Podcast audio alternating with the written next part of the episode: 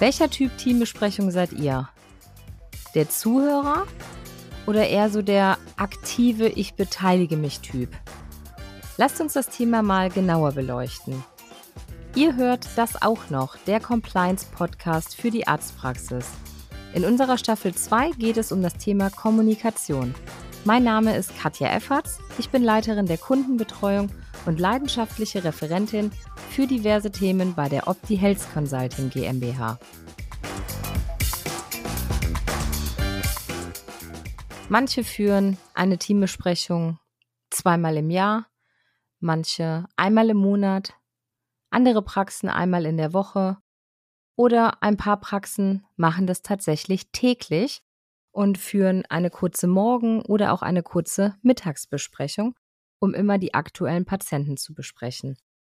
All das sind verschiedene Arten und verschiedene Vorgehensweisen von Teambesprechungen. Wichtig ist, dass ich dieses Instrument nutze, um das effektiv eben auch als Führungsinstrument verwende. Das heißt, hier geht es klar auch um das Wie. Wie führe ich die Teambesprechung?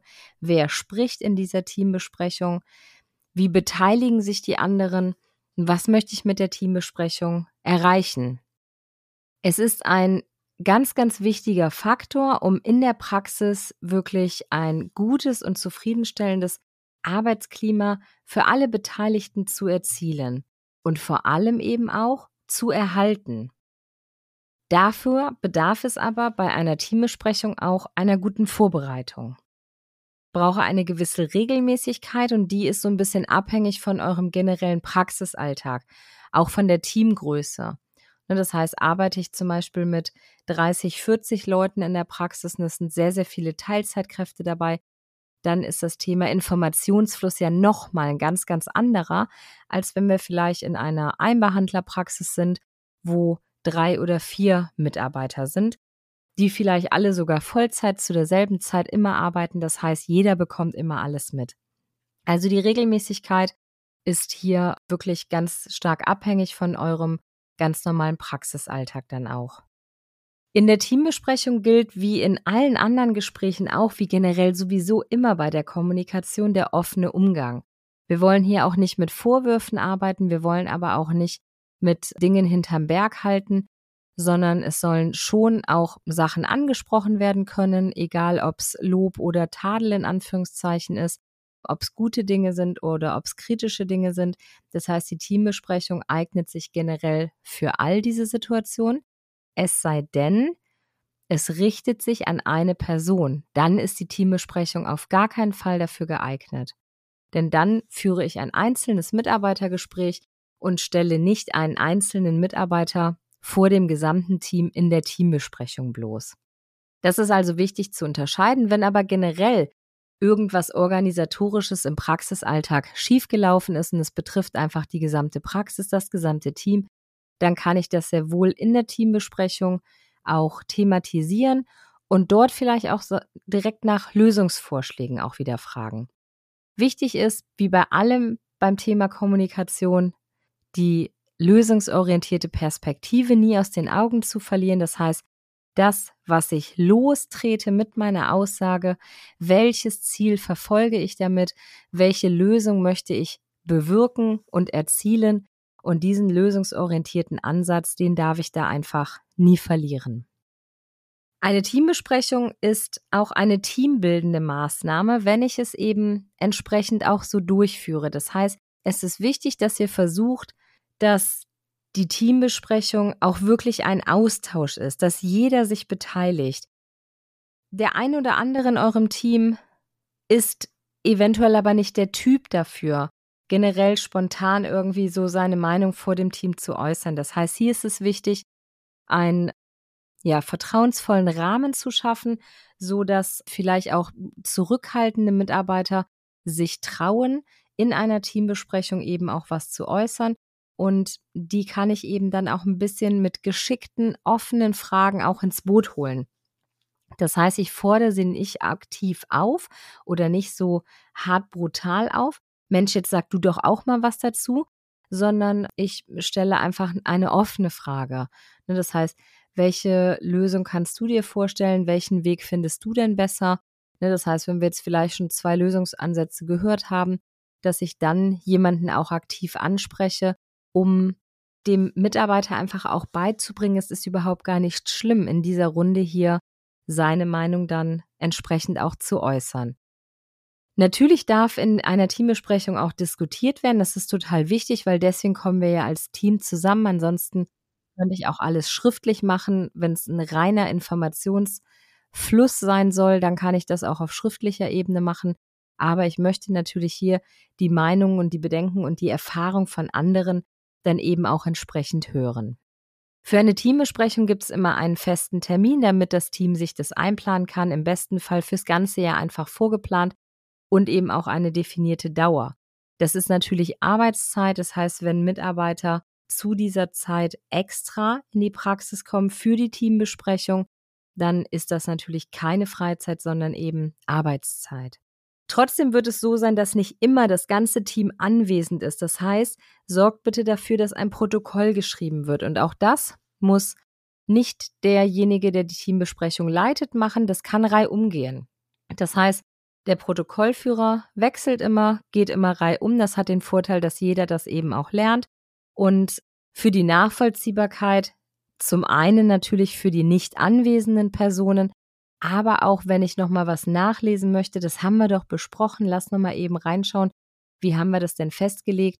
Oder vielleicht ist ein Punkt auch noch offen geblieben, den ich bei der nächsten Teambesprechung wieder ansprechen möchte, weil wir es zeitlich nicht geschafft haben oder noch nicht alle Infos beisammen hatten.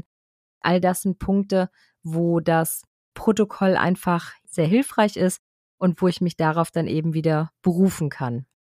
In dem Protokoll wird dann auch das entsprechende Feedback erfasst. Das heißt, ähm, es wird festgelegt, wer übernimmt die weitere Bearbeitung, wenn es um eine Aufgabenverteilung geht, wenn wir eine Deadline haben, wer soll welche Aufgabe wann bis wann mit wem entsprechend erledigen, welche Bedenken gibt es und so weiter. Das heißt, hier werden dann wirklich auch schon Maßnahmen festgelegt und von der Stimmung her ist es natürlich toll, wenn ich es schaffe, so eine Teambesprechung motivationsfördernd eben auch zu machen. Das heißt, auch wenn ich kritische Punkte anspreche, und das ist ja immer das, was ich ähm, von sehr vielen Praxen eben auch höre, dass das Team gar keinen Bock hat auf eine Teambesprechung, weil sowieso der Chef sich dann da wieder hinsetzt und eine halbe Stunde einen Monolog darüber hält, was alles schiefgelaufen ist.